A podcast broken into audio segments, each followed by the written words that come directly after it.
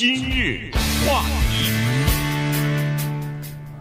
欢迎收听由钟迅和高宁为您主持的今日话题。上星期四在新墨西哥的这个拍片的现场，不是呃发生了呃枪支的意外，结果造成 Alec 呃 Baldwin 哈这位著名的呃演员兼制片人，他在呃这个拔枪，然后开枪了以后呢。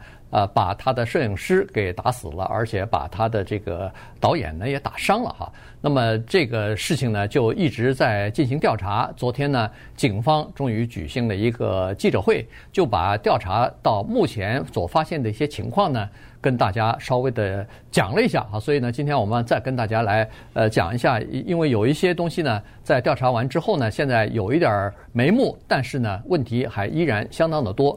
根据警方介绍的情况是这样子的，在上个星期四中午的时候啊，吃完晚餐之后，呃，吃完午餐之后呢，这个就开始要准备拍摄了。但是这个时候，摄影机还没有开机啊，还没有进行拍摄，但是大家都做好准备了。当时呢，这个 Baldwin 呢，这个演员啊。他是坐在一个呃场景，就是一个木木头的那么一个破破的教堂的外边，坐在一个椅子上，他就练习拔自己的枪啊，这个是他拿了一个点四五的这个左轮手枪，呃，这是他的道具枪。同但是说是道具枪，其实是有误导意义的，原因是他这把枪是真的枪，他这把枪不是算是。在电影里边用，但是呢，说道具枪有点误导，这个是真枪啊。所以呢，他在练习从枪套里头拔枪拔枪，然后他认为是拔得熟练以后呢，他就对着这个摄影机呢就开了一枪。这个是剧本所要求的，就是要让他对着这个摄影的镜头开这枪。那当时他的那个摄影师 Hutchins 啊，就在那个呃摄影机那儿，他是。蹲着在看的那个摄影机的那个镜头呢，而他在身后，就他他肩膀上后头呢是那个导演，导演这个呃桑嘎哈，他苏萨啊苏苏萨啊苏萨，他呢在他的身后。结果据这个苏萨后来对那个调查人员和警方说呢，他只听到一声，一开始是听到一声像鞭子一样的一声声音，然后马上就是一声巨响，巨响完了以后呢，他突然发现那个。在他前面的这个哈丽娜呃哈钦斯啊，就是这个摄影师啊，捂着肚子，然后再往后踉跄了两步以后，他嘴里还嘟囔着说：“哎呦，我怎么感觉不到我的腿了？”就倒下来了。然后再一看，他浑身是血，肚子上全是血。他自己苏嘎再一看呢，苏嘎再一看呢，他自己肩膀上也是流血了，也中弹了。所以原来是这一枪。穿过了那个 Hutchins 的肚胸部还是肚子？这个我想是打在心脏上了，应该是，就是打在肚子上。对对对，然后打死掉。呃，而且那个根据这个弹道，就是打到他肩膀上，应该是比较高的地方，不是腹部，应该是胸部啊。然后穿过了这个摄影师，再子弹再射到了这个呃，就是他这个导演的身身对肩肩膀里头。对，后来在医院的时候呢，这颗子弹是铅的啊，铅弹呢。是从导演的肩上取出来的，而哈钦斯这身上没有子弹，就证明了这一点。对，就是一颗子弹，也就是只打了一枪，或者确切的说是鲍德温演员只扣了一下扳机，然后砰的一下，可能他也被吓到了。呃，然后这个时候呢，这一颗子弹打死一个人，伤了一个人，唯一的幸免的是那个掌机叫 Reed Russell，当时呢他是眼睛对着摄影机在看他。躲在那个摄像机的背后，他幸免于难，否则的话，应该他中弹。嗯，而嗯，哈钦斯呢，因为他作为摄影指导呢，他是站在摄影师的背后或者掌机的背后，所以现在的情况就知道了，当时具体发生的是这个情况，以及子弹是铅弹。那么，为什么在这个枪里会有铅弹呢？接下来就会种种的调查就要开始了。同时呢。这个这个新墨西哥州的检察官呢也说了，说我们不排除刑事起诉。嗯，为什么呢？因为现在谣言满天，但是这些谣言呢很容易被证明。主要的原因就是参与其中的不止一个人，所以有各种各样的证人容易被证明。为什么现在说不排除刑事呢？是现在有种种的谣言，其中之一是说这些真枪。曾经在拍戏期间被用来打靶玩来着，嗯，因为新墨西哥那个地方比较空旷，大家找个地方就玩吧，对不对？那那个时候你用假的子弹不行啊，打不出子弹来啊。对，所以可能在打靶的过程当中，或者是中午吃饭的时候，有人拿去打靶放了子弹没拿出来，等这当然现在都是瞎猜了啊。但是有第一个谣言是打靶说，那么这个很容易被证明。呃，如果有两三个人参加的话，一下就调查出来了。第二就是在现场发现了五百多发子弹。五百多发子弹，有哑弹，有什么伪装弹，有这个农弹，但是也有真的铅弹。所以，为什么会有这种子弹在现场？这个也要调查。第三就是关于工会的摄影师愤然离去，就那六个人，对，五六个人，当时他们找了非工会的人来顶替。那么在这个过程当中，制作方面有一些什么样的失误？那些人为什么你不发他们工资？那为什么把他们的酒店安排的那么远？嗯，他大老远的都开一两个小时车过来，旁边就有地方住，你省什么钱啊？对不对？对，对。等等等等，这些接着都会展开调查。是不是再说的更恐怖一点？是不是这些人有什么人想报复啊，还是怎么着了？对，当然这个就绝对的犯罪了啊，这就不知道了。这个这个真的是有点匪夷所思啊！就是说，呃，他这个真的子弹铅弹就从枪枪里头打出去了，而且在五百发子弹里头，现在警方不知道它里边有没有混有那个铅弹，有没有混有真实的这个子弹在里头，现在还不知道呢。所以从这个角度来看的话，那就是说，那个空包弹和真的子弹几乎是你如果不拆开来的话。你几乎是看不出来它是不是真的哈？谁知道啊？他们弄的对啊。对，所以可能是特别的像真的啊，否则的话应该马上就会分分辨出来嘛。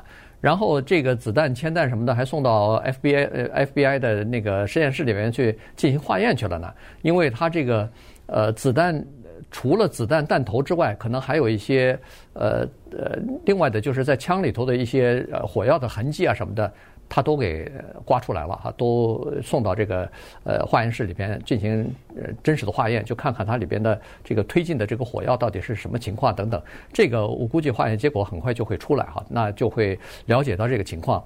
呃，有意思的就是，其其实以前我们也曾经讲过，在这个呃整个的呃片场的总体来说呢，管理是属于比较混乱的，因为在。呃，这个是二呃，这个是十月二十一号发生的这个死伤的事件。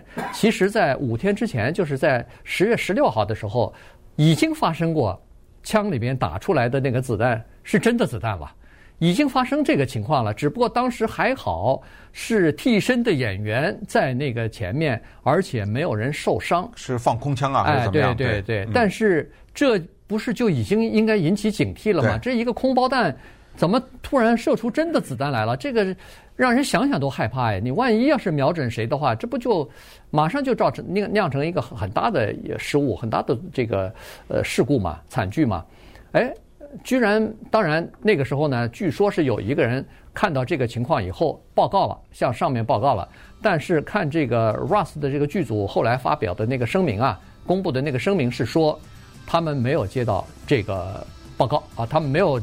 不知道在当时，呃，十月十六号曾经发生过这样的这个枪击安全的这个事故。嗯，那接下来可能有一个问题，相信有一些人会有疑问，有些人可能会比较清楚，就是接下来的诉讼呢，肯定马上会发生。我们接下来就回答一个问题，就是电影制作人，英文叫 producer，还有一个名称是另外一组人叫做 executive producer，执行制作。他们到底是干什么的？这个倒是给了我们一个机会回答这个问题。今日话题，欢迎继续收听由钟讯和高宁为您主持的《今日话题》。这段时间跟大家讲的呢，是在新墨西哥州一部西部片子哈，这个《Rust》，他在拍摄的过程当中发生了枪支意外，导致一名摄影师死亡，一个这个导演呢受伤。呃，这个真的很有意思啊！这个《Rust》的这个电影呢，它主要讲的是一百多年前，在美国西部的一个地方，一个小孩子也是因为枪支走火误杀了一个牧场主，然后，呃，他爷爷呃祖孙两人可能关系不好，但是在这种情况之下，爷爷又帮着孙子一起逃亡吧。还有一个弟弟，这个小男孩子，哎，对，十三岁的男孩子，哎，再带个弟弟，然后在爷爷的呃帮忙之下，和这个联邦警察在进行周旋什么的。你看，在电影里头是孩子受了，就是误伤了一个人，打死一个人；在真实的片场，这个爷爷打死了，因为那个 Baldwin 他演的就是那个爷爷嘛，那爷爷叫 Harlan。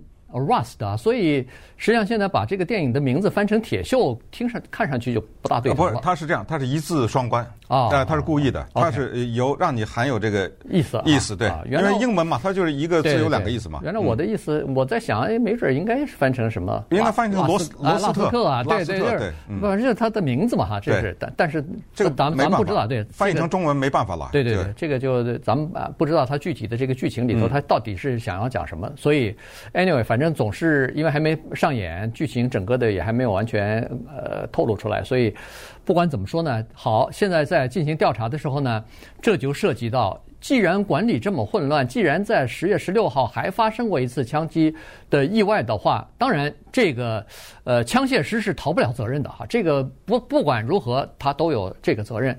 但是在他上面还有很多的管理层，呃，指导他或者是监督他呢。那那些人有没有责任呢？比如说刚才，呃，上一次我们曾经说过的那个第一助理导演，然后接下来就是在片场的这个制片人了。这制片人是出资方啊，那照理说他应该是老板呐，在这个片场里头，那到底他应该？负什么样的责任呢？对，那我们利用这个机会呢，迅速的给大家科普一下，就是什么是电影的制作人 （producer）。因为在一个电影它开始上映之前，有的时候之后，在出演职员表的时候，常常会出现这个电影是先出啊制作人，先出电影公司的名字，然后制作人，那他是干什么的呢？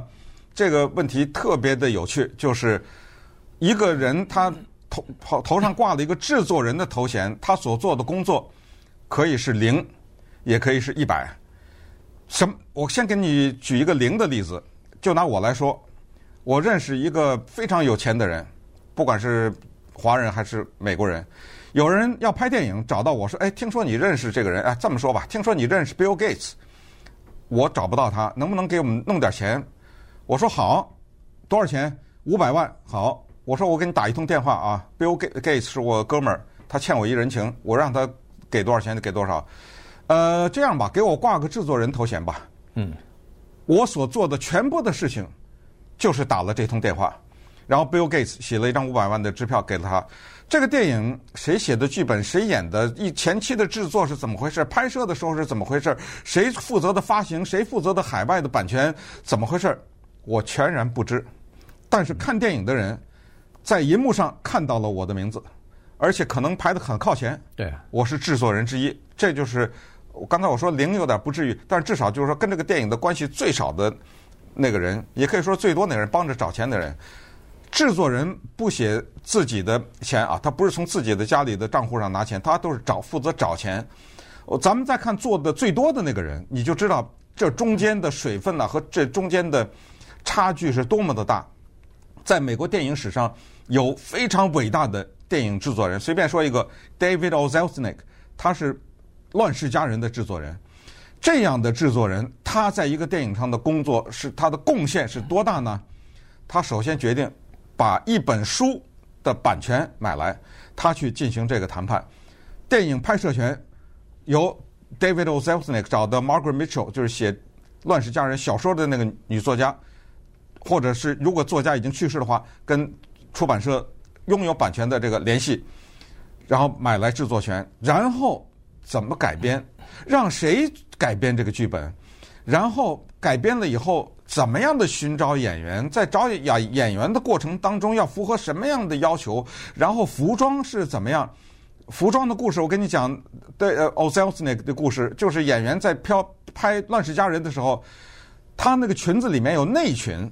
内裙呢，当时就制作方面，包括服装啊什么，就说咱们用那个最便宜的布料，因为看不见嘛，穿在里面。